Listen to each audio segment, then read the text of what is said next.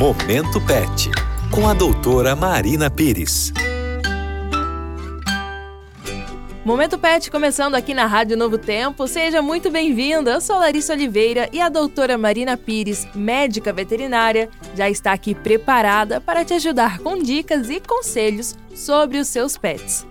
Doutora, a preocupação dos tutores de hoje é sobre o calor e o frio. Tem como saber quando o meu pet está sentindo muito frio ou está com muito calor? Oi, Lari, e oi a todos os ouvintes do Momento Pet. É muito bom estar com vocês aqui em mais esse programa.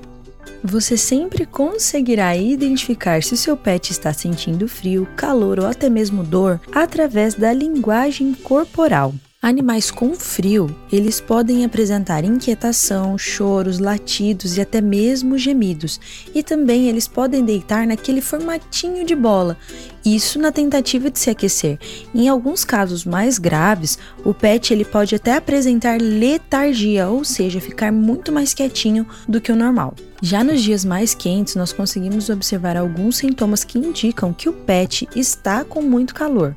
Como por exemplo, é comum observarmos o cão ficar bem ofegante, ou seja, com a bocona bem aberta para hiperventilar. Esse sintoma nós podemos encontrar também no gato, porém precisamos ter uma atenção redobrada ao observar isso, ele precisa de uma intervenção o mais rápido possível.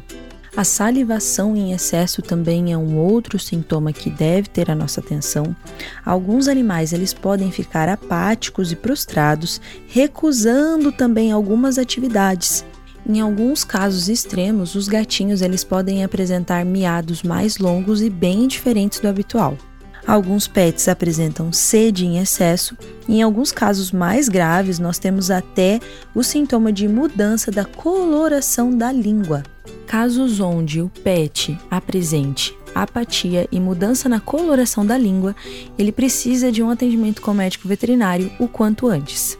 E não podemos nos esquecer que as raças de pets que são braquiocefálicos, ou seja, que possuem o focinho curtinho, eles têm uma predisposição maior de apresentar desconforto no calor. Sendo assim, tutores de braquiocefálicos, mais atenção nos dias quentes. E você já viu o seu cachorrinho ou seu gatinho correndo para deitar no sol um pouco?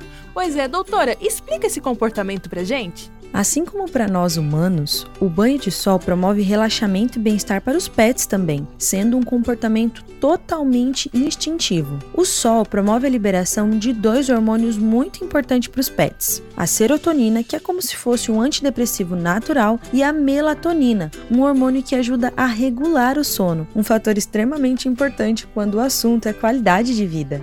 Para mais dicas e informações, você me encontra lá no Facebook e no Instagram através do arroba 1. O Momento Pet de hoje fica por aqui, mas não se preocupe que ainda tem muito pela frente. Se quiser acompanhar este novamente ou outros que já passaram por aqui, acesse o nosso site novotempo.com/rádio. E se quiser enviar alguma pergunta para a gente, mande para o nosso WhatsApp. O número é 012 981510081.